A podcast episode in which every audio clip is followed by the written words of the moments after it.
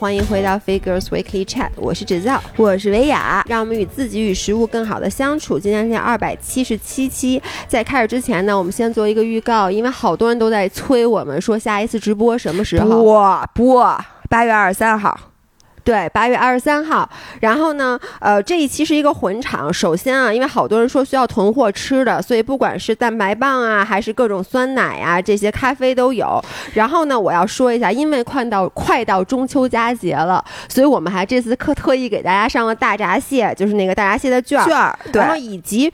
如果说大家对月饼有需求的话，可以给我们留言，因为我现在不知道，因为我个人其实比较少在过节的时候吃月饼，但是我看五人群里面大家纷纷都在讨论，主要是五仁月饼吧？对，大 家纷纷都在讨论说要买月饼，然后问我们上什么月饼。所以如果大家有这个需求的话，也可以给留言告诉我们，这样子我们去给大家上。还有就是各种保健品，各种保健品，像 Move Free 的氨糖，我们很久没有上了，然后大家都说断货很久，所以都可以买起来。还有各种的这个益生。菌啊，还有蛋白棒什么之类的，OK，然后还有就是重磅，嗯，一个是我们终于跟 Pure Yoga 合作了，嗯，所以这个北京、上海，然后我们出了一个两周的六次。体验卡才四百多块钱，可以上六节课，太便宜，并且是可以两个人一起。你知道他现在那个两个人一起才四百多块钱，可以上两周，因为 Pure Yoga 本来就很贵，四百多块钱六节课啊。因为在我心目中，Pure Yoga 都是那种最高级的瑜伽馆，而且可以两个人一起，就是咱俩去一共去三次那种。OK。然后像 Sweaty Betty 的那个衣服，内衣，昂跑的，这回上新鞋，新的跑鞋，昂跑的那个特别好。好穿的跑步背心和短裤，嗯，然后一个既能游泳又特别好看的 Hoog 的那个泳衣，就是它是真的是可以进行游泳训练的，不是光在海边摆拍的那种。还有之前卖过的那个 Folk，就是英克的那个跑步专业的袜子，那袜子特别好。我能跟你说，我自从穿那袜子之后，我听你每次都穿，而且你不是说你要把你现在抽屉里所有的袜子，就慢慢的都要替换淘汰。对我发现跑步的袜子特别好，然后所以敬请大家关注我们的直播。OK，那这样我们今天呢，其实，呃，也是回答一些粉丝的问题，但是我们今天这期把问题主要集中在饮食和训练这两方面，回归我们俩的老本行。然后，其实最开始的这个问题，第一个问题不是任何人的留言，是我的问题，是你的留言，是我的留言，是因为我最近啊，就发现五人群里面很多人都在讨论，就是大家又开始进入到了新的，是不是最近？胃口又慢慢上来了，因为前一段时间我真的觉得不久的之前，大家都在群里面讨论苦夏的问题。对，然后现在可能虽然一个是一个是苦夏的人讨论，就是苦夏的时候发现自己一边苦夏一边又知道自己需要吃饭，那个很难受。另外的一些人在询问如何才能苦夏，对，如何才能苦夏。然后呢，现在是可能是因为虽然天气还比较热，但是其实。季节上来讲，你的身体已经渐渐感受到，对，就进入秋季了，然后好多人的胃口就开始变好了，所以我就发现最近群里面大家又开始讨论说，呃，可能胃口比较好，吃的比较多，我觉得这个都属于正常，但还有一些讨论就是说明知道不该吃，但是就就有点暴食的那种情况，就反复的复发，然后我就发现一个问题，就是。你看啊，每每次发言的都这几个人，我就在这不点名了。但每一次说自己吃多了，不该吃了，就类似于那种，哎，我吃太多了，我太难受了，我又暴食了。然后呢，什么我最近什么一个月长了多少斤，我要从下个月开始只吃黄瓜和酸奶，就这种话，每次都这几个人说。然后呢，你就会发现他们每一次暴食之后，他们分析自己的原因，头头是道。然后他们对其实对食物的这些知识也掌握的非常的全面，嗯，他们都懂，但是呢，并没有卵用，嗯，所以我我就带着我自己，我发现我也是，就是你看我一天到晚好像在博客里面给大家各种分享，然后呢，你们的留言我还给你们分析，其实我觉得我比谁都懂在这方面，但是到真到我自己的时候，我我其实也总是克制不住我自己，所以我就。有一个问题，就是道理都懂，但是呢，该干嘛还干嘛。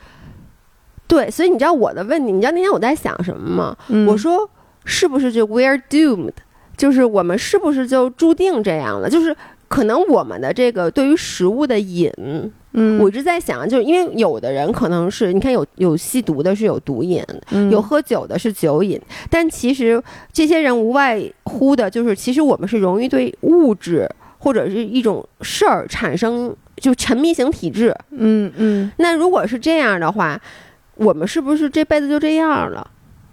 就总是明知不可为而为之。你反正每天都在干明知不可为而为之的事情，对，就你知道吗？我就有时候特别不能理解我自己。我想大家赶紧留言告诉我，你们会不会也这样？还是我一个人这样？因为每一次我跟姥姥分享我干的一些事儿的时候，她就用一种特别不可思议的眼神看着我，然后就说：“你明明知道。”嗯，就比如说刚才我给姥姥讲了一个故事，就是大家都知道我我又拉肚子了，不是是这样的，我给你们讲啊，讨厌，哎呀，不可避免的在每一个双数期都拉肚子，在每一个单数期不不提他拉肚子那事儿，反正就是每周都拉肚子。我我，但这次我给大家讲一下是这样的，不是我吃了变质的东西，嗯，是是是，嗯。嗯。不是不是不是，对，不是是这样的，就是我们在周二的时候，我们那个朋友琳琳过生日，然后晚上反正我们就吃特别特别多，吃特别特别撑，然后撑到那种我觉得晚上我就有点特别难受，然后那个时候呢，我就特别想喝点冰的饮料，一个是特别渴，因为我们是在外面，而且你还想喝点酸的，对我就想喝点又酸又带气儿的冰的饮料，然后呢，我就在我们家冰箱里发现没有这样子的类型的饮料，就只有苏打水，然后苏打水又没味儿，苏打水。没味儿，而且我是一个特别喜欢喝有味儿的人水的人。你就不喝没味儿的水？对，几乎不喝。就如果我要喝，可以泡茶什么的。于是呢，我就发现我们家有那个西梅汁。那个西梅汁是这样，它其实里面就也是添加了什么益生元。它那个理论上来讲，因为大家都知道西梅其实是通便的嘛。然后那个西梅汁，反正就是。它写的其实就是帮助你排毒啊什么，它也不是排毒。西梅啊，它就里面含有大量的纤维，是因为大量纤维，还有一些微量元素。对，反正所有人都应该知道西梅是拉肚子的，就通便的。对，但是那个西梅真的是这样，它一瓶啊好像是五百升还是六百升，我忘了。什么升？毫升？毫升？毫升？对不起，五百升，五百毫升还是六百毫升？我给忘了。然后当时呢，我我我之前喝过几次，可能每次就喝一点儿，一瓶盖儿。呃，也没有一瓶盖，可能喝个五六十毫升那种的。然后呢，就也是，然后呢，我就都没事儿。所以我那天那天还跟姥姥说呢，我说这西梅汁对我没用，没用。嗯。然后呢，我那天晚上就看那个，我就特别渴，于是我就喝了一整瓶西梅汁兑苏打水，因为它真的就跟饮料一样，特别特别好喝。然后喝完以后，接下来的一天我就废了，反正就是，你知道我在喝的时候，那个瞬间我其实就在想，哎，我。该不该喝这么多？因为我觉得这个东西，因为我当时也知道，你之前喝了，比如说一点点没事儿，并不意味着你就可以喝一瓶。但是我所以其实你是知道的，你喝完应该会拉肚子。对，但是你还是喝了。我我觉得后来我我我昨天躺在床上，我还在想这件事儿。我我就想我那次吃清补凉，嗯，就是我知不知道这个清补凉其实是坏，就是你。有你你不傻，你其实知道你不傻吗？一会儿我再问你那字儿念什么的时候，我咱们再判断。就是我我觉得我特别爱干这种事儿，就是。就是 self sabotage，就是自我毁灭的一种行为。就是很多时候，包括我刚刚给你举例子，比如说早上我那个起床，就我经常迟到。对不起，对不起，我真的经常迟到，而且我自己就改不了。我我我不能解释我的行为，就是我其实每天晚上上闹钟的时候，比如说咱们约十点钟见，我就知道我九点钟起床，chances are 我一定会迟到的，嗯，就一定会迟到的，我就应该把闹钟设到八点半。嗯，而且其实我也知道，八点半和九点，甚至你就说八点四十和九点差那点时间，其实你也不缺那二十分钟睡眠。嗯，但我就是上九点，就我我我无法形容自己，就是我就是不肯把这个闹钟提前上十分钟，而且并不是因为你想多睡十分钟，对，那是因为什么呢？我想知道。我我我真的无法解释。我觉得大家可能是不是有的人真的跟我一样？就我觉得我生活中做很多很多事儿，就是明明你不是不知道结果，就是其实拿一个最简单的例子，在报时的时候，因为你看啊，很多时候你做一件事儿，你明知不可为而为之，是因为这件事儿本身是上瘾的。就这件事儿能给你带来快感的情况下，你去做它，能理解，能理解，对。但是呢，你看，比如像在暴食的时候，就是这些事儿本身不能给我带来快感了。我看好多人就是那个五仁，也就说说吃的时候，其实一点儿都不想吃。就你明明吃的时候已经不舒服了，已经在撑了，但是你就是在吃，然后而且你也深刻的知道，你吃完以后一定后悔。就是说，你吃的时候也不高兴，对，但是就是停不下来，对。那不是，那那就这么说，嗯，报时的时候，如果你停下来了，会更不高兴吗？因为有的时候啊，你两个选择都不高兴，你会选择那个不高兴程度少一点的，那是因为这个吗？其实不是，其实如果我停下来，我会高兴。我觉得就是，其实我后来就想，很多时候你就是需要一个打断的，就需要把它打断。嗯，但是就是如果自己的话就不容易打断，对自己的话不容易打断，因为很多时候，就我我我印象中啊，很多次就其实我我也不是马上暴食了，因为我很久没有真正的暴食了。嗯，但我你只吃多然后拉稀而已。但是我确实有很多时候就是其实我一点都不饿，嗯，其实我一点儿也不想吃，然后我可以说我就是在吃情绪，我不是在吃这个食物，我是在吃情绪。然后呢，这个时候我明明知道我该停下来。但是我没有停下来。然后如果说，比如你给我打一电话，其实很多时候我很感谢，比如说你有时候白天来找我，或者让我干一个什么事儿，或者怎么就或者来一个工作，你不得不停下来这件事儿的时候，其实你你你你停下来也就停下来了。但这个时候如果没有东西打断的话，你很容易陷入这种恶性循环。就比如说昨天。其实我不是说我等我前天晚上就喝了那个西梅汁嘛，我昨天本来是想去划水的，嗯，然后呢，而且我就是特别特别想去，然后我也特别高兴，我前一天晚上甚至都把泳衣什么都已经给收好了，但是昨天呢，我就因为我状态不好嘛，然后我就没去，我不仅没去，我昨天也没去健身房，我什么事儿都没干，然后我就，我我已经好久没有这种。生气了，跟自己，但那种生气还跟之前不一样，因为之前我一直都说我现在已经能做到什么，就比如我今天不训练，我不运动，我在家躺一天，我完全不会跟自己生气。但那个是 you choose to，就是你选择了说今天因为我的身体疲惫了，我累了，我觉得我今天就是需要休息，所以我决定在家里什么都不干，我休息一天。这种时候我已经能够做到不跟自己生气了。但昨天我就很愤怒的觉得你前一天晚上你想什么呢？嗯，就是你明明知道你这个行为是活该，就所以我才会特别生气。然后昨天晚上我也没暴食，但是我昨天晚上又吃，又把自己吃的很难受，就是因为你明明知道吃了这个会难受，但是你就是把它打完了，然后给吃了。我我能给你讲，我昨天就是就跟电影一样。因为本来今天早上我不要陪我妈去医院嘛，我其实是要早起的。然后昨天呢，因为我虽然在家里躺一天，但其实你也没有特别好的休息。然后我想，我想早点睡觉。我想，那我就也也不用吃零食了，就早点睡觉。结果我就在这个屋子里，我就这么转悠，真的我就这样。后来呢，我就想，哎，我现在其实睡有点太早了，才九点多。我想，那我现在睡的话，可能也睡不着。然后我就，你知道我家里还有一袋 popcorners，就剩了很久。我因为我最近对 popcorners 热情其实减低了，我已经很久没最近想喜欢吃中餐，对，我也不想吃它了。但是我昨天就我就打开那柜子，我就看，我想我吃不吃？然后我就想，你也你想不想吃？我想不是特想吃，那我还是吃它吧。然后我就把它，不是，就是你想吃吧，不想吃，那那那那吃吧，吃吧。真的，真的对话就是这样的。然后我就把它拿了下来，拿了下来呢。我走到这个沙发这儿，我当时要把它打开。然后我打开，我第一次打没打开，因为它那个特别紧，你知道吗？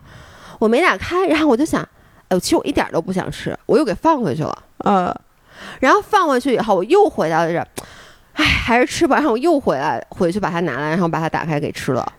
就整个这个行为，我想问一下大家有没有跟我一样？就是我觉得可能就是对待饮食障碍的人，很多时候我们都这样。就是我们其实道理都懂，嗯，然后呢，后果都知道，嗯，但就是从行为上无法约束自己。哎，你有没有想过，这是你的就是人类原始的基因作祟呢？哎，因为自私的基因不就不是你知道吗？那天我听一个播客，那里面说的非常有道理。你知道人是没有控制超重的基因的。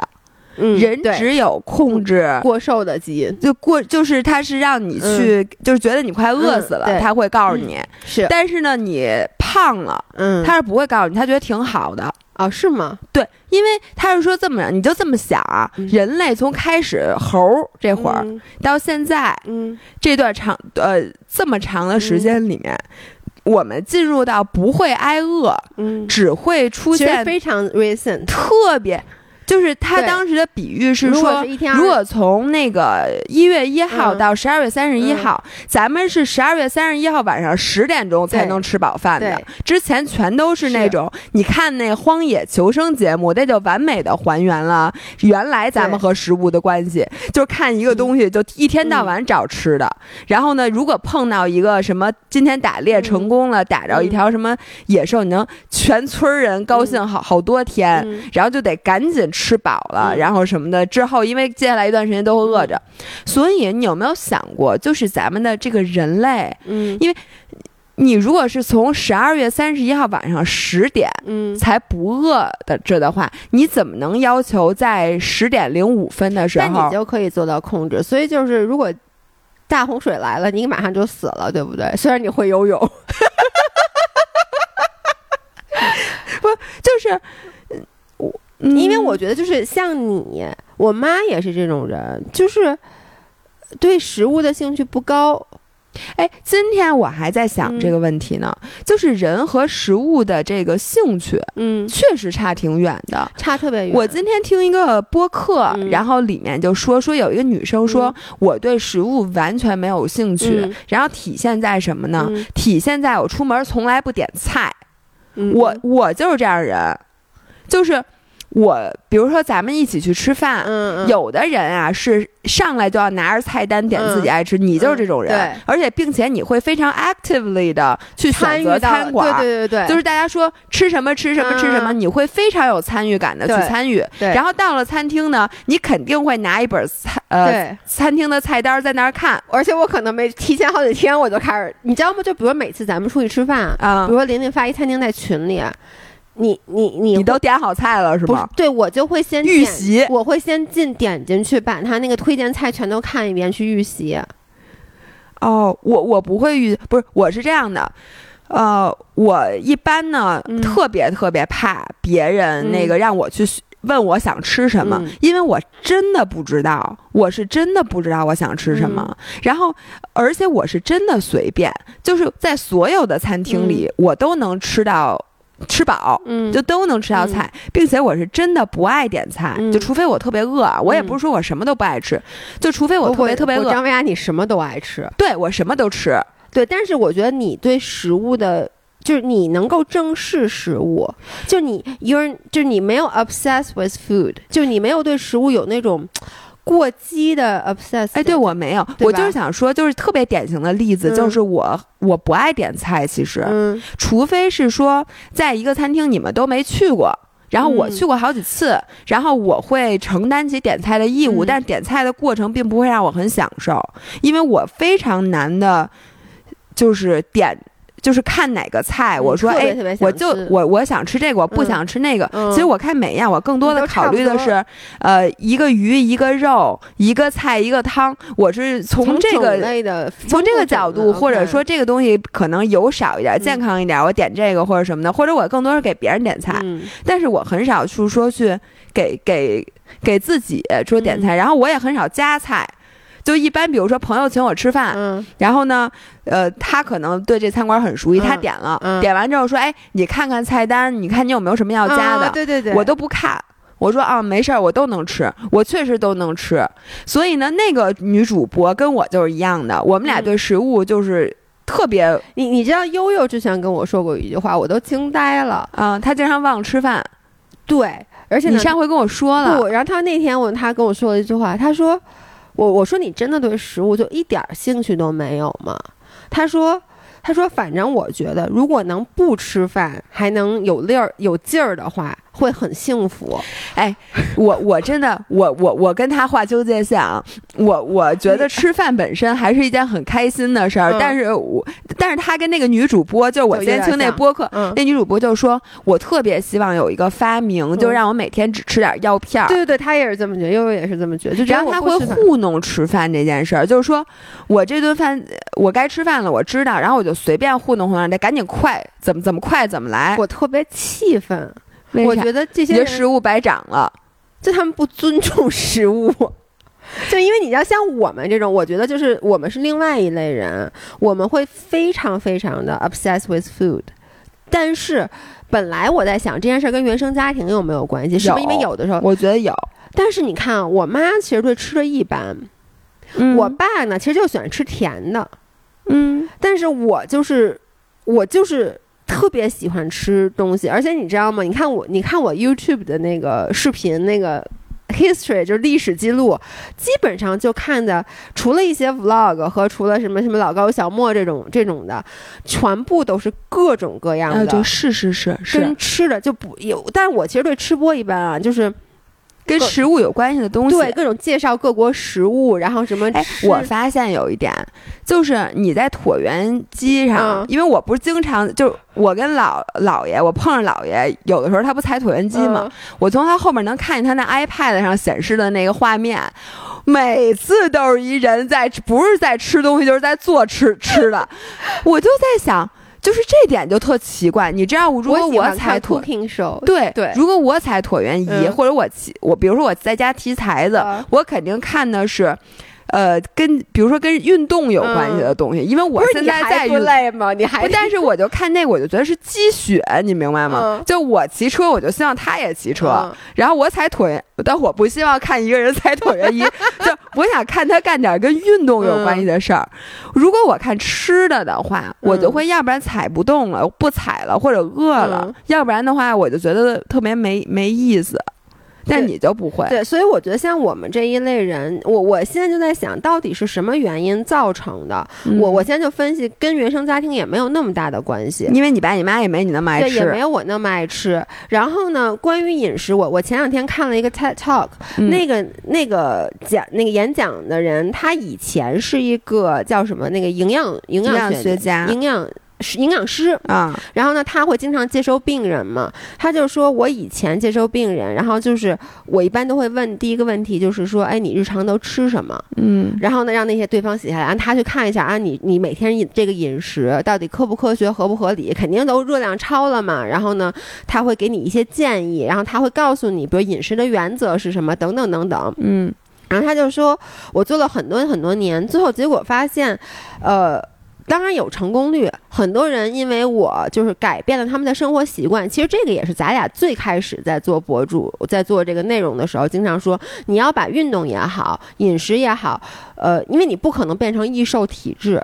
嗯，其实什么是所谓的易瘦体质？就是你改变你的生活习惯。以前你每天都在外面吃大鱼大肉，然后吃好多就是那个零食啊，吃好多蛋糕。那你现在你变得更喜欢吃轻食了，然后呢，你更喜欢吃蔬菜了。其实你整体热量减下来了，它真正的融为了你的生活上方式，你就能够一直保持这种体重。嗯，然后那个那个 dietitian 就是那个专家就说说，我发现很多的确他们改变了他们的生活的这个形式。然后他们也去更多的就是把自己融入到了一个健康的生活方式当中，但这些人还是会去，就是他们可能不会复胖，对他们可能不会复胖，复胖的几率没有那么高，因为当他一旦变成你的生活方式以后，你其实就能够比较长久的坚持了。但是他们暴食复发的几率还是有很高很高。嗯，然后后来这个人他后来去学了心理学，他后来就把心理学和他的这个营养学结合在一起，他就发现他的那个病人的治愈率一下也不是治愈率吧，就是他的成功率一下高了很多。嗯，就是他就说，当你即使我觉得我就是属于那个第一种。就是我已经完全的呃改变了我的生活习惯，我变成了一个非常健康、积极向上的生活的人，但是它并没有解决我每一次暴食的原因。我暴食不是因为我就想吃这些高热量的食物，嗯，我暴食不是因为我不知道这些食物长胖我去吃它，嗯，我我每一次暴食不是因为它是食物而去吃它，而是一般都是因为一些情绪、一些外界的 trigger。嗯，就不管是工作上的压力也好，分手也好，跟父母的关系也好，就是很多外界的因素会 trigger 你暴食。然后，所以他就说，以前我我遇到病人来，我都就是或者说咨询的人来，我都会问说，哎，你的饮食结构给我讲一下，你每天吃的什么？你给我讲一下。他说，但是现在我一般会问，就是 What's bothering you？就是你到底什么在让你很困扰？生活中的困扰是什么？对他，这就是其实找到了很多人暴食的一个更底层的问题。对，这就跟我前一阵儿就是这扯稍微扯有点远，但我就想说，就是我最近沉迷于运动康复，嗯，然后我就发现康复的魅力就在于，比如说很多人跑步的时候，比如你膝盖会疼，然后你就会在想，我这膝盖到底咋了？对吧？你就会琢磨我我膝盖怎么着，或者你去治膝盖。嗯，但其实这个问题可能出现在你的落地，就跟膝盖这个部位没有关系。所以就发现解解决这个饮食的问题，很多时候是找那个找情绪。对，因为我我其实想说的是，我发现啊，就是咱们。至少关注咱们有一段时间的五人，其实他对于这个饮食的知识他是不欠缺的，对，并且大家，而且并且跑步群里面没有，我觉得没有人是生活方式是不健康的，就每天都吃什么那种特别不，就是完全他的知识是不欠缺，道理都懂，道理都做不到。对，但是他们，所以我就说他们其实你看那些暴食的人，他们也不胖。嗯，就比如我自己，我觉得我也不胖，但是我觉得我们现在需要解决的不是说啊如何维持体重，因为其实你说句实在话，你暴食一次两次你不会长胖的。对呀，但是你暴食，我觉得对更多的是对你整个精神和生理上的一个不好的打击。所以这个是接下来我觉得有一个思路啊，就是说你暴食这件事情，不要着急把它定为定义为一种需要解决的问题或者一种病。你说。你这个人身体是不是健康？嗯，难道一个身体健康的人就不会出现的不舒服的时候吗？肯定会吧。嗯，就所有人，比如说你，呃，每个月都偏头疼一次，嗯，那你一定会去看医生吗？你会一定会为自己的这偏头疼，非得给自己找一个病的名字给安上吗？不一定吧。嗯，但是你暴食，你也不是天天暴食，对吗？对你，你一两个月有这么一次。那有没有一种思路，就是你别管他呢？就好像你发脾气，比如说我是一脾气好的人，但是我偶尔也会发飙。嗯，你回来之后会不会一定把这问题当做一个亟待解决的问题？你就说我这个人有一种叫做。什么定期发飙症的，然后你就一个劲儿的要解决这个问题，这就是一个态度问题。你看，有的人他比如说他会觉得，哎，我我不该发脾气，就他完发完脾气后他会检讨，嗯，会觉得，哎，这我以后怎么能避免发脾气？嗯，那这是一种态度，其实就是我刚才说的。那有的人就比如暴食完之后，他就说，我有再也不想暴食了。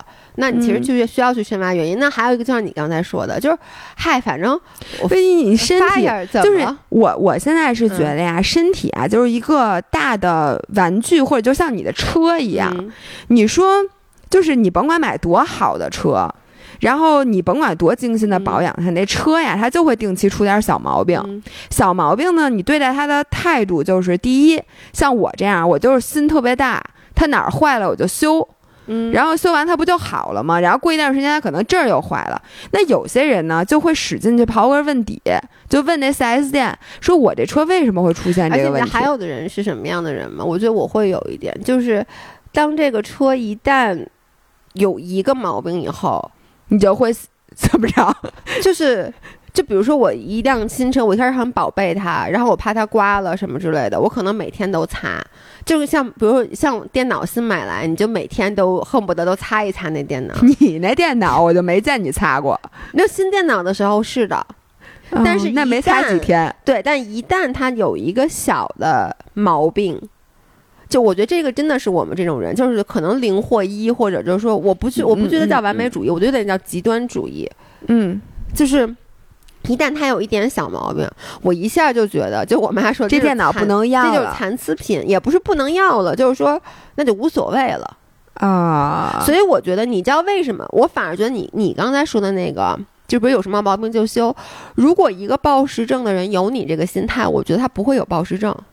哦，就是我们不会出现那种情况，但就是因为我觉得暴食每一次为什么，其实就是因为，就是就是你吃到最后就是破罐破摔嘛，我不是说了吗？就是你吃到最后就是觉得我都已经这样了，你你你你你能理解吗？就这电脑反正已经已经，比如它有一个键，是这个键按不动了，你换一种思维看待它呢？嗯，就是你不要想我今天暴食了。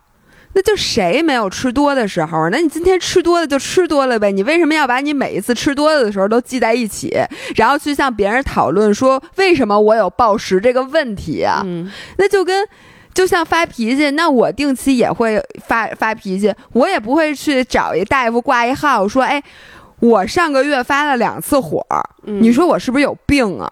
就是你觉得我该怎么解决我发火这件事情？就除非你真的每天都发火，我觉得像你们这个频率有一种方法，因为你知道吗？无论你是潜意识里给自己的压力，还是给自己的暗示，和你真正在意识里觉得自己这样做不对而给自己的压力，这些东西是雪上加霜。对，因为你知道咱们呀，本来大家都有工作，或者都学习，学习比工作压力还大。我觉得，反正就是这方面工生活压力，什么得赚钱，现在又钱又不好赚。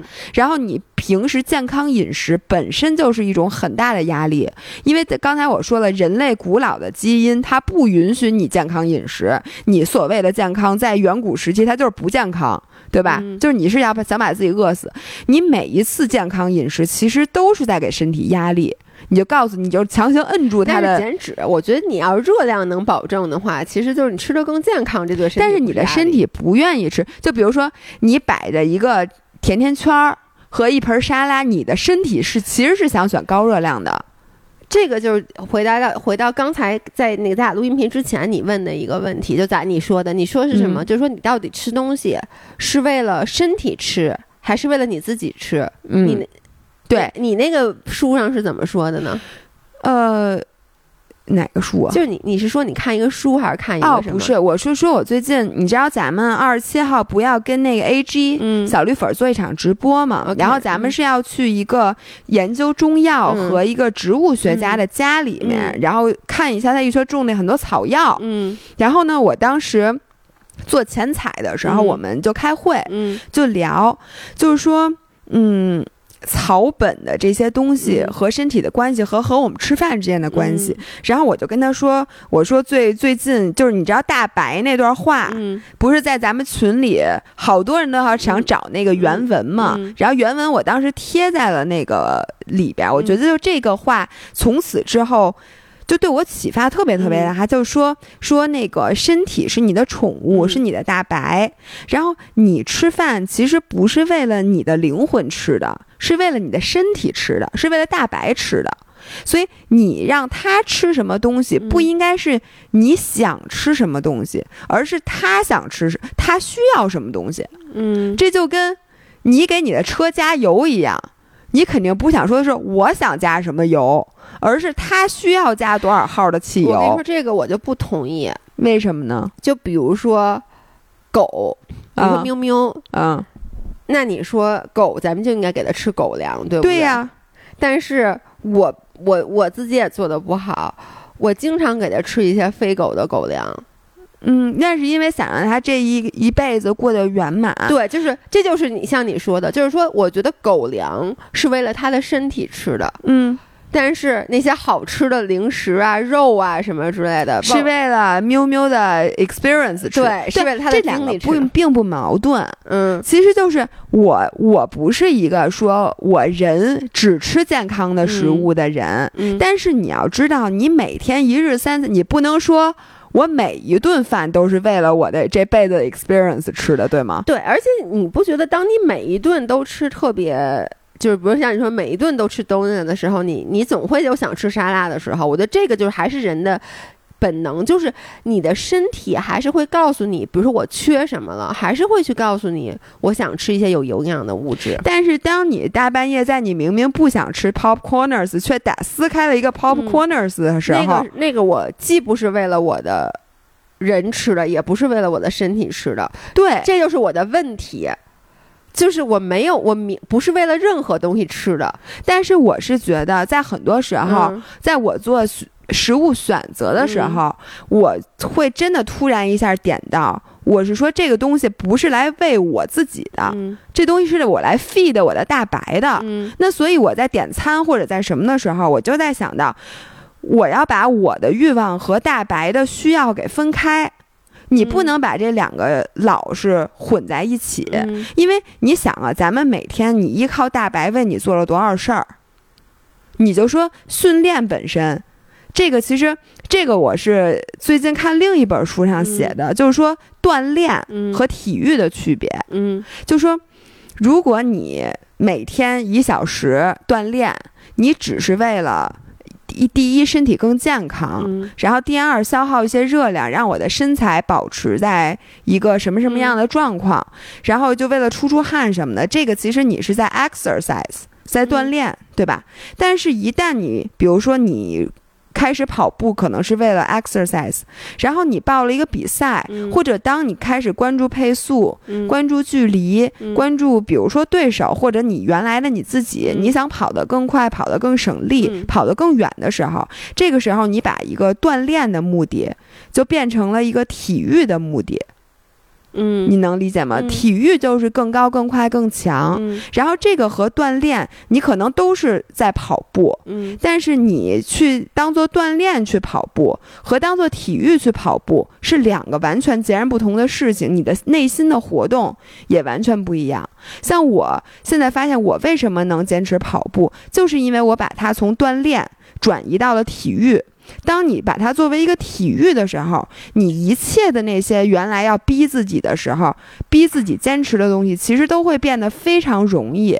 其实更多，你跑步本身这个行为，就好像你看球一样，你知道吗？就是你参与体育最简单的方式，就是呃，你看很多男生或者女生也有，就关注一个球队，就你支持这个球队，你会定期收看他的比赛。其实这就是你参与体育的一个方式。然后我我现在本身跑步的行为就跟我看球赛，当然我不看球赛啊，就跟你去观看比赛，你特别喜欢某一支队伍的行为，从本质上来讲，它内驱是一样的，就是因为把它变成了体育。但我想，当你把一个运动变成体育以后，其实你并不是为了健康，有很多时候它并不健康。就比如说你跑量大，你会受伤啊，或者什么，你就不是为了锻炼的目的去坚持它。这个时候其实你就是在使用你的大白，嗯，因为不是为了大白练的，你是为了你自己练的，所以你为了你自己去让，为了你的追求去让大白去帮你去干这些事情。那我就在想，我首先我得对他好一点。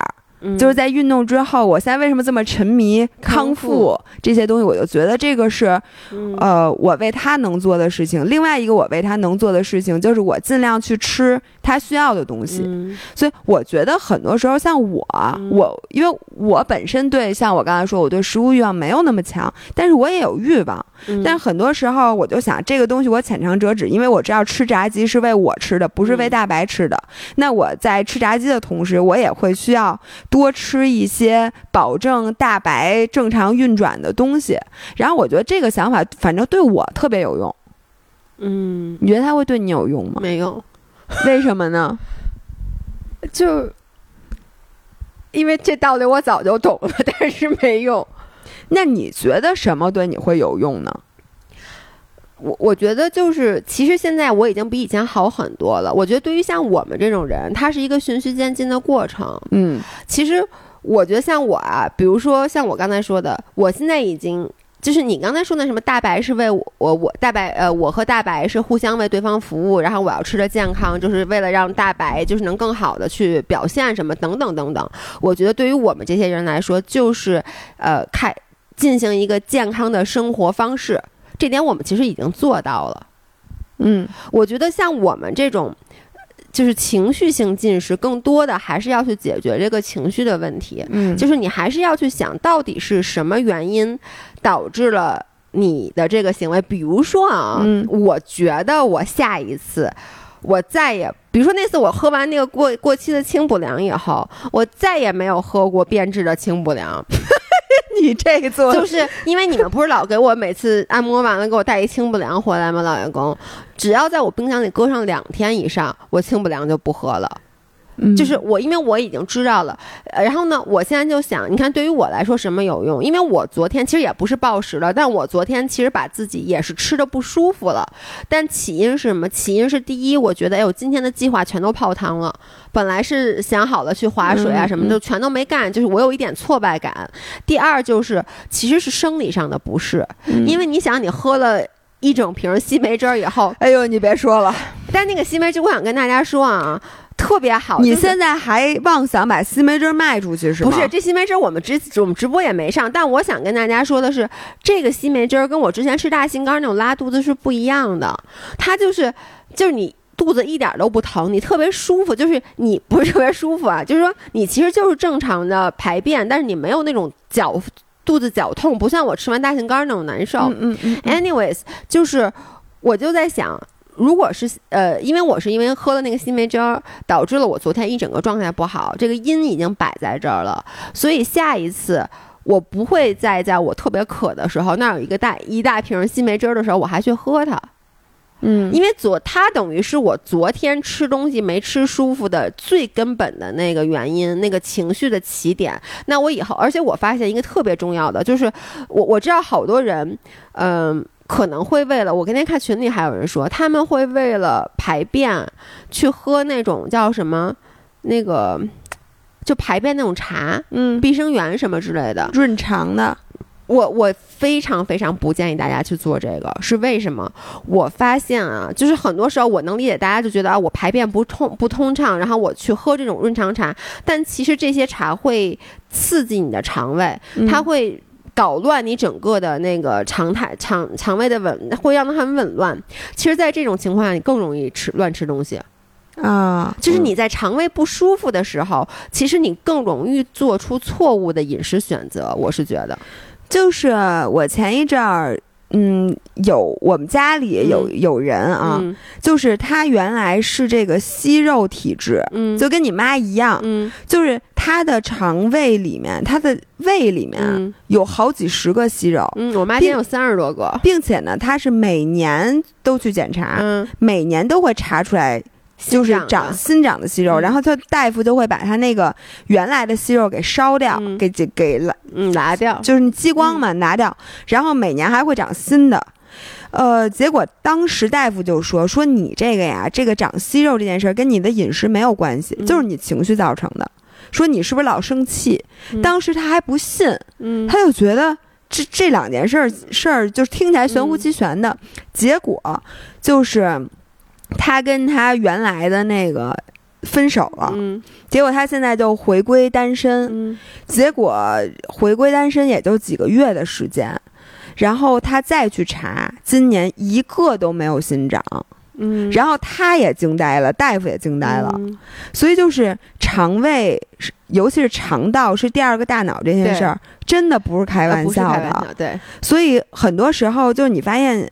你你好多人都说说我暴食，或者说我特别想吃东西，不是因为我饿，是因为我不舒服。对啊，这就是我 exactly 我说，我昨天就是我胃不舒服。对，而且有的人是肠道，比如我胀气。对，就是你想的是我胀气的时候怎么会想吃东西呢？我明明这么难受，但是就有一种就又胀气又想吃东西。对，一会儿又胀气又饿。就你，你也不知道你是饱还是饿，反正就是难受的时候更容易吃东西。其实从本质上来讲，就是你当你的情绪去影响你的肠道的时候，第一，你的肠道本身难受；第二呢，你也会做出一些对不理智的，就是不要吃你的情绪。就是我发现有情绪真的太不好了。我我我是觉得啊，真的，我我认真的讲，我觉得调节情绪最好的就是正念。嗯，就是你，它叫什么？就是他，你得治治本，不能治标。我觉得任何对抗情绪的方法都是治标，只有你直面情绪本身，那才叫治本。但是你怎么能观察到你的情绪？我觉得人是不容易观察到自己的情绪，不是所有情绪你都知道的。嗯，很多时候你问你，你是不是现在你有什么压力？你有什么困扰？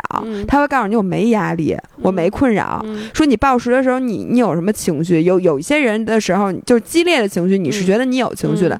有些时候你不是也说过吗？我没情绪，就是烦。对，但这些事情你是找不着根儿的。嗯，就是你很多时候你自己身上其实你最近压力很大，但你并不一定知道。嗯，所以这个时候是需要你有一个强大的观察自己的工具。嗯，然后这个东西原来我也不知道，你知道我原来。我观察到的现象是，我的心率比原来快，嗯，或者我训练的成绩不如以前好，嗯，或者我的睡眠不如以前好，嗯，但是我并不知道，其实是因为我最近压力特别大，嗯，导致的。但是我现在能直接观察到我压力特别大，然后我就会想用一些方法去调整，嗯，所以我觉得你。Somehow 这个人啊，他如果有情绪问题，他早晚会用到正念这个工具，只是你愿不愿意开始。然后这里面我就想回答一个我看到的五人的留言，他是这么问的，我觉得这问题问的特别好。你等会儿啊，我来念一念。你截的图去哪儿？老爷现在用一副意味深长的眼神看着我。没有，我特别想知道正念。你待会儿跟我说正念是坐在那儿，嗯。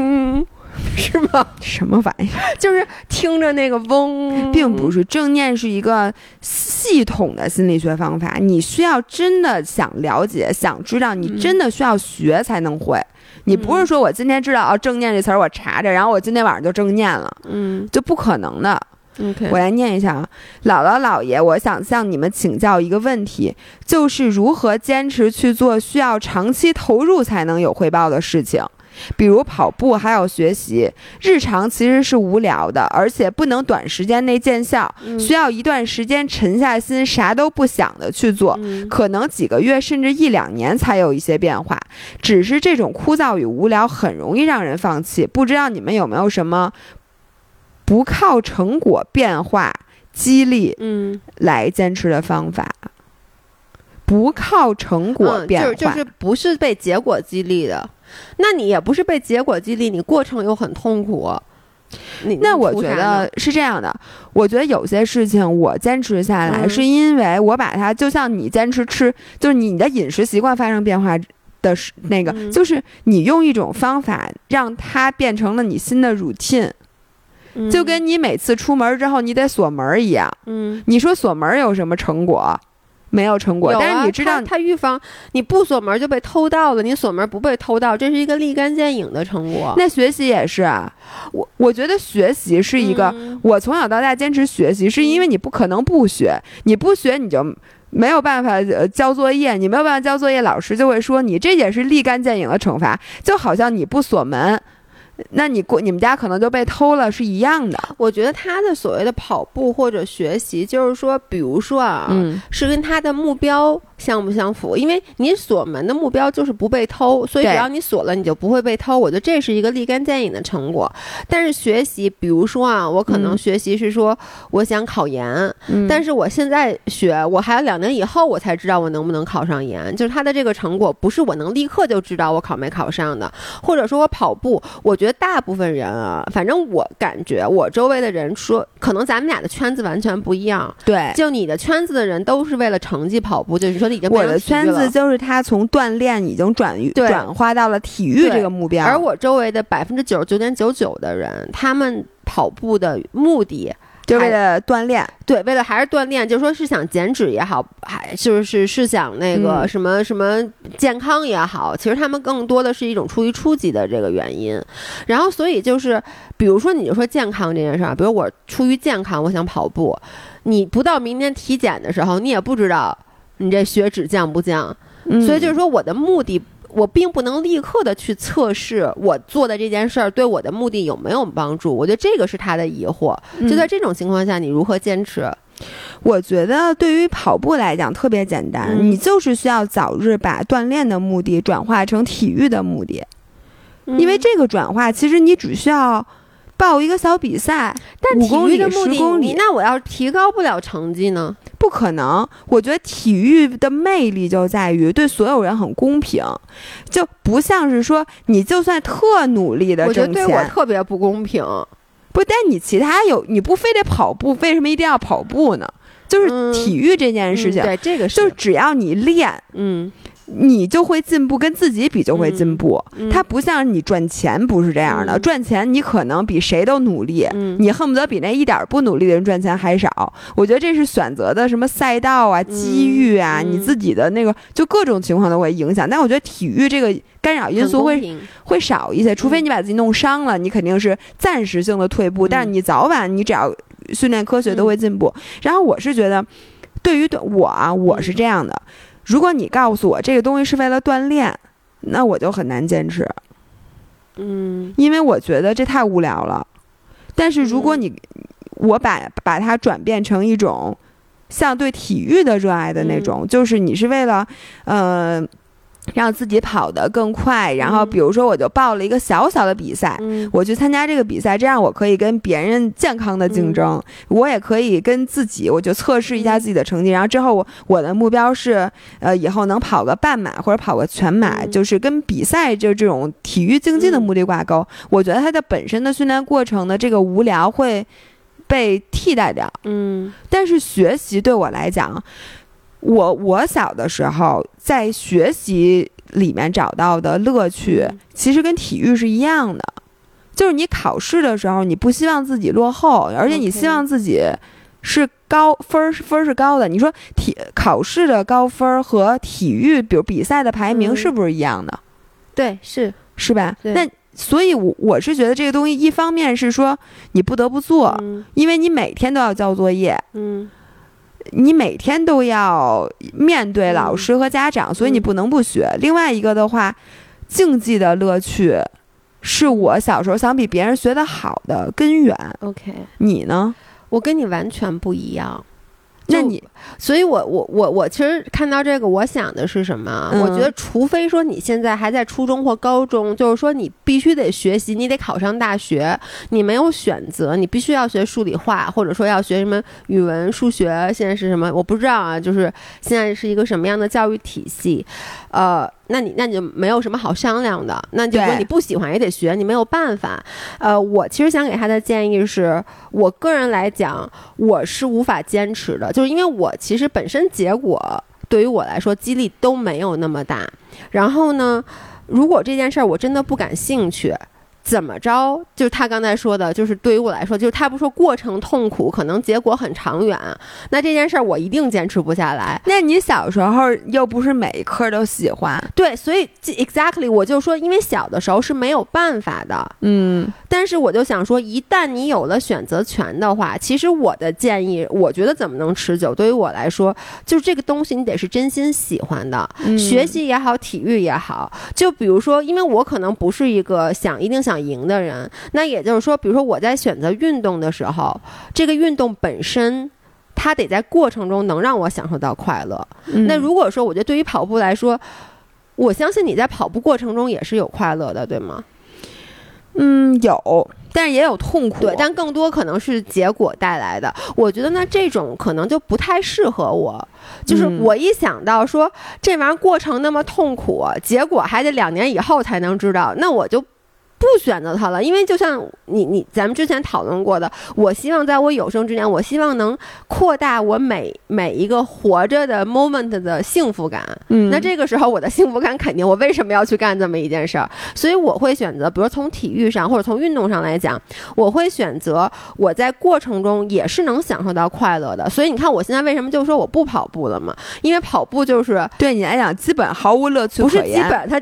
就是对他唯一有乐趣是什么？是跑完以后，我承认确实是舒服的，嗯，就是有这种跑完之后。但是我发现，但是跑完太痛苦了，不是？而且我能干好多同样有乐趣的事儿，我一样的就是，就跑完之后的那种舒服的感觉。我游泳也行，我走椭圆仪真的是一样的，嗯。然后，但是在过程中，我走椭圆仪的时候，我能看，我能看视频，我能干个其他的事儿。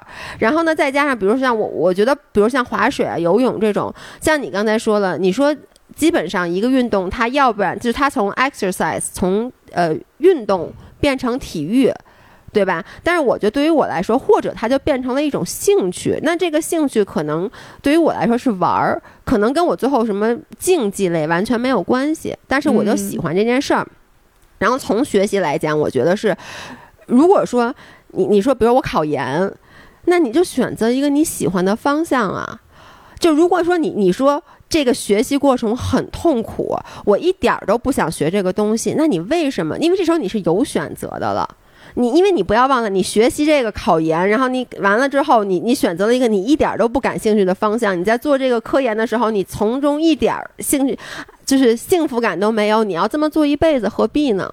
哎，佳，你知道吗？对我来讲，我可能真的是一个自虐型的人格。嗯。去找一个我特别不感兴趣的学习的门类，然后告诉自己，我这几个月内就要把这个证考下来，或者就要把它学完。对我本身是一件让我很有兴趣的事儿，你能理解吗？就是理解，比如编程这件事情，我一窍不通，并且我现在也不喜欢它。然后，如果你让我选一个我感兴趣的营养学。嗯，它对我来讲，呃，我可以利用自己对它的兴趣去学完。但是对于一个我不感兴趣，嗯，但又很枯燥、很难学的事情，我会利用自己想完成挑战的心理去把它学完。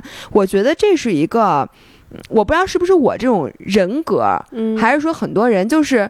你有的时候来玩自己，嗯，就说我就是想利用自己的某一些特点，去完成一件我觉得比较困难的事情，本身是一种乐趣。所以我不知道他可不可以利用这个东西来完成学习目的。其实我就会，就如果啊，我现在想学编程，我就会利用这个心理，我一定能把它学完。而且我觉得是这样，我不想学，就我对于这件事情本身没有兴趣。那在学的过程中，你也一点都不感兴趣，但是就是我不感兴趣，我完全不感兴趣。然后你也要去学它。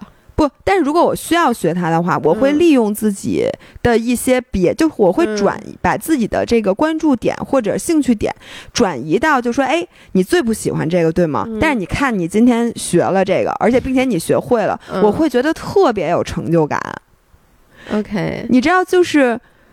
我我是觉得，可能对于跑步或者对于学习这种漫漫长路，你不是呃马上就能看到成果。就他说的不能用成果激励的，其实你可以就是玩自己，就你对自己的了解是，我会因为什么事情什么样的行。这个事情会让我觉得满足，嗯，你会利用自己的这个满足感去让自己一步一步的完成这个事情。我觉得人是有这个能力的，对，是有这个能力。但是我我其实想说，就是比如我有选择，嗯，那我肯定会去选择一个我在学习过程中本身是有兴趣的事儿。比如说你让我，那我肯定永远去选择学习营养，对。但是你知道吗？不是所有人在所有事情上都有选择。我觉得选择运动你是可以选的，但是选择学习什么，有的时候或者选择专业，它并不是。那我，但我就真的特别 wonder，就是说，你如果对这件事儿一点儿都没有，你看你刚才说编程这件事儿，其实对于你来说，你还是把它当成了一个挑战。对，但是这也这是你能选择的。如果说。就说你这辈子，你将来就得变成一程序员，你知道你肯定特别不适合这个事儿。那这个时候，你能你能选择，因为所有人都能选择说我不想当一个程序员，我去选择一个别的。我觉得成年人是有这个选择的权利的。那这个时候，有的时候，比如说，我想，假如说啊，我想当一个什么什么，想有一个什么职位，那个方向是我喜欢，但他必须学会编程。但编程这件事儿是我不喜欢的那个部分。嗯，但是你一定要完成它。我觉得这种事儿太多了。就是你现在很喜欢你的工作，你也不是这个工作的方方面面你都喜欢，所以你不能说因为这件事我不喜欢我就不干了，对吗？有太多的时候你需要找一个理由让自己喜欢上这件事儿。没准儿，我觉得最后 eventually 你会发现，你真的喜欢上这件事儿，是你 you make yourself 喜欢上这个事儿了。对，其实我我对这个我倒是同意，就是说很多时候你觉得你不喜欢的事儿，其实你。不是那么，因为像你说的，比如说你为了达成一个目的，你可能需要做四五六件事儿，对，然后去实现它。那可能里面有一件事儿是你不喜欢的，但是我觉得这件事儿本身，你我我无法想象这件事儿你特别痛恨。哎，我跟你说，举一个例子，游泳，嗯，我真的痛恨游泳。就是我想我喜欢的是铁三，嗯，我痛恨的是游泳。但你之前不特喜欢游泳吗？对，这就是我 I make myself 喜欢游泳是这样的。我我之前给大家讲过，铁三我特别想。比，嗯，但是呢，我不会游泳，然后游泳是我比铁三的一个必备的项目。那我是怎么让自己？而且游泳这件事儿其实很像学习，嗯，因为你不是第一天学你就能会的。但游泳还挺快，你就能能会了。但是你会游得非常非常差，然后你需要经过几个月的时间才能掌握游泳，而且它和你在比赛中想达到的程度还是差得非常远的。于是呢，我每次游泳其实都特别痛苦，我不喜欢游泳，而且我最开始也学不会，我还跟老师急了呢。就是一个是像说游吐了嘛，然后换了一个教练，中间隔了好几个月的时间，然后又去找了一个新教练，然后。那个教练说的话，他的 language 和我的 language 他不一样。他跟我说你怎么着，把你的手应该怎么着，我听不懂他什么意思。所以呢，那段时间我真的。我每一次去游泳之前，我都一脑门子官司。我我甚至都有点儿，比如说我现在已经做好心理建设去游泳了，这个时候快递给我打一电话，我都会很生气。我也不知道我为什么生气，我就是烦。嗯，我就说你现在不要给我打电话，正念一下。我你不要跟我说什么现在那快递给我放门口，还是我什么时候在家，就就烦到这个程度。但是我当时的支撑我下去的东西就是。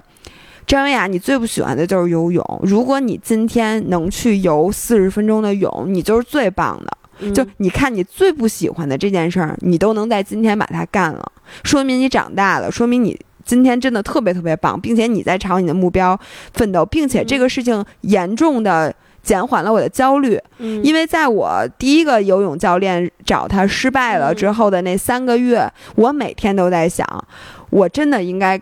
去练游泳了。如果你现在不练游泳的话，你以后啥时候能比赛？所以这种焦虑，我发现其实也很痛苦。所以说，你没有去干你不喜欢干的这件事儿，你完全没有游泳，但是你会嗯消耗自己的精神。但是我发现，在我完成了我不喜欢干的这件事儿之后，你好像前三个月的焦虑都一一一笔勾销。虽说你当时并没有学会游泳，这个问题还是一样的，但是我停止了我的那个。内耗的那个循环，这个很重要。其实这个有点像，就是我说很多时候我们产生焦虑，然后呢可能导致情绪性进食。然后呢，我我再补一下刚才那个，我其实就发现，有的时候你可能说，哎，那你为什么会情绪性进食啊？你想一想，后来发现，哟，这是我和我父母之间关系。嗯，那这玩意儿是能解决的吗？解决不了。那难道我就要一辈子情绪性进食吗？我觉得也不是，我觉得就是当比如你发现你们之间有这个问题了，你可能跟你父母去谈一次，沟通未必是有结果的，可能一切也不会好起来。但是有时候你插扣这个问题的这个行这个行为本身，其实就已经解决了这件事儿。没错，我发现这个特别明显。就拖延的时候，其实你并不快乐，exactly，对吧？就是我每次就是我知道我在拖延的时候，我最后真的是因为拖延这个行为，就好像你明明不想吃。吃东西，但是你不停往嘴里塞，而且是一样的，跟我每天晚上上上闹钟，我能跟你讲吗？我真的我都不能理解，就是我十点钟要出门，我应该八点半起，我上一个九点钟的闹钟，这时候我躺，我我真的我还不起，我躺在那我就开始焦虑了，说，哎，我九点钟起一定会迟到的，我可怎么办呢？你说你什么时候开始焦虑？上完闹钟以后就在想，我九点不是等等等会儿等会儿等会儿等会儿等会儿，嗯，Wait hold on。不是，就是你晚上，就是你看，对，不是，等会儿，等会儿，等会儿，你别说话，就是你晚上上了第二天九点的闹钟，在上好了之后，你准备睡觉的时候，你就开始焦虑，对，因为我知道我要迟到了，但是你就是不能把闹钟改成八点半，我我这就跟你就是，就其实就是。就跟你那游泳是一样的，这一样吗？就是说，你知道你不去上游泳课，你拖得越久，你之前那三个月学的，你更就白学了。你拖得越久，你可能越更不会去做这个铁三比赛了。你你看着那个日历一页一页的翻，你就知道我要去，我应该其实去，去去上游泳课，但我就是不去。就是我其实知道，我把闹钟往前调个二十分钟，我就能不要迟到，但我就是。拖延，其实这是拖延中的一种。这个只是不是我起来以后磨叽拖延，我前一天晚上就已经设计好了，我第二天要拖延。那我问你，九点闹钟醒，那响的时候，嗯，你是不是还要躺在床上想一会儿？我得醒一会儿，不是想一会儿。我以为你要躺上再想。哎呦，那现在九点了，我确实来不及。那我起不起？要不然我甭起了。就就就是会这样，然后其实你知道吗？其实你只要把闹钟设到八点半，你八点半一定能起。你起来以后就不会迟到，而且你起来的时候会特开心。而且你设到八点半之后，你会很开心。我设到八点半，其实我前一天晚上睡觉我就不焦虑了，因为我知道我第二天就能睡着了。对，这样你就不需要那半个小时了。这不是你都知道吗？我是知道，但是你下回咱还上九点的吗？我发现是这样。我还是很聪明的，比如我知道绝对不能迟到的事儿，比如说今天我妈去医院，比如说你赶飞机，赶飞机，包括那个你那次咱们去游泳比赛，嗯，你看这种绝对不迟到，因为我知道我不能迟到，所以我就会设一个比较早的闹钟，所以这一切还是你的 priority 的问题，就是侥幸心理。就当你觉得这件事儿可以侥幸躲过去的时候，但其实你知道是躲不过去的，就是你肯定迟到。这件事没什么迟到这件事儿不对，当然了，但是迟到这件事儿本身，我的侥幸心理是什么？我觉得你们也迟到，你知道吗？每一次，比如说去开会，我迟到了，我发现你也迟到，我特高兴。然后呢，如果你准时就到了，我就会特别不高兴。我觉得你怎么？每之前咱们说好的默契呢？对，不是每次说好咱俩一起迟到的吗？说，我真的有这种，你个叛徒！不是真的，你知道吗？因为我一直在心目中觉得，比如说咱们跟饭碗，就我们每次直播之前啊，by by the way，八月二十三号直播，而且每次直播之前，比如晚上八点钟直播，我们都要大概下午四点半左右就到公司去做准备。但是我心里一直默认四点半就是五点，四点半就是五点。所以呢，如果姥姥四点半就到了，我就挺生气的。我就想说，咱俩的过期了？这个问题就回答到这儿吧，我无法再说。最后，我请你给大家表演一个节目：偷鸡不成什么把米。我现在知道了。偷鸡不成，我在这里 替我十八米，这是哪哪期节目啊？胡灵大变态，胡灵大，我现在在这里替我老伴儿跟大家道歉啊！这因为我不在这个节目里，然后其他的两个嘉宾也是文盲，所以呢没有及时的纠正这个错误。我在这里代表，仅代表本节目向大家道歉。然后呢，在今天我试图纠正某些人的这个错误的时候，突然拿着那个偷鸡不成。十十八米，问我说：“这是偷鸡不成什么把米？”我说：“偷鸡不成啄把米。”他就疯了，他就说什么啄啄竹把米？我说啄还是竹把米？我我也忘了我也不知道你说的是什么。哎，我然后我我我，然后我就跟他说：“我说这个字你不认识吗？”我说“月食”，不是你你没说。然后你说不是，我说啊，我说我以为，我说我我以为错了，我其实知道这是。我知道吗？我也忘了。但是他，你听我说，辅，因为这个字在我心目中，我说这不是腐竹吗？不，他跟我说的是，我说这个，我我说这个字，我说月食的食，然后呢，他说这个不是腐竹的竹吗？我说什么？不是？我说完，我说我说我以为这是腐竹，哎，我想不对，不是腐竹，腐竹，哎，腐蚀，腐蚀。但是我跟你说啊，就是很多时候我说完大家都明白，就咱们就没有必要。就包括你上一期我说那个魔芋面是偷鸡不成蚀把米七个字儿，你对了六个，中间这个大这个字大家可以脑补。对，但是你说腐竹的时候，我 我绝对不会想到你想说是腐蚀。但是就很多词其实都是大家能明白，以后大家如果明白了，就没有必要点。点名告诉我了，因为我觉得其实语言这个东西的 beauty 就在于没有绝对的对与错。不是你，请你跟语文老师把这句话重复一遍。就好多网络语言不也是，就是人，而且就是你知道每年那个牛津都会更新字典这件事儿，你知道吗？我期待“腐竹”这个词，还有大 挪鱼，大呃大挪鱼，嗯。呃，大豪牛、大豪牛、大毒鸟这些词，早日就老爷的七大神兽，这这些词赶紧出现在牛津词典里，好吗？因为我真的是这么觉得。反正以后不要说我，而且我最后想补充一个，就为什么那天大家都没有听懂呢？就是 Eric。他的语文水平并没有比我高，因为录完那一期节目，我其实之后我就跟他说：“我说，哎呦，我觉得这期节目是不是录的？因为当时在节目过程中，我其实一直在嘲笑他，就是开玩笑嘲笑他。我说大家会不会觉得我这个录的这个太物质主义了？然后他就说：哎，没事儿。我说我怕大家觉得到时留言都说什么那个何不食肉糜。他说不食什么东西。然后呢，我就跟他说。”何不食肉糜？他就说这是骂咱们的吗？就所以有时候如果大家骂我我听不懂的话，我可能会把它当成一种赞美。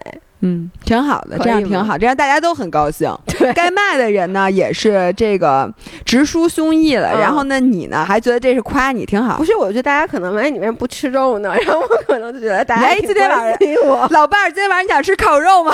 你想吃肉末吗？大家挺关心我。你还知道肉糜是肉末，不错。我挺好的，这个语文非常好。那好吧，那今天就到这儿，然后我们下周再见，拜拜。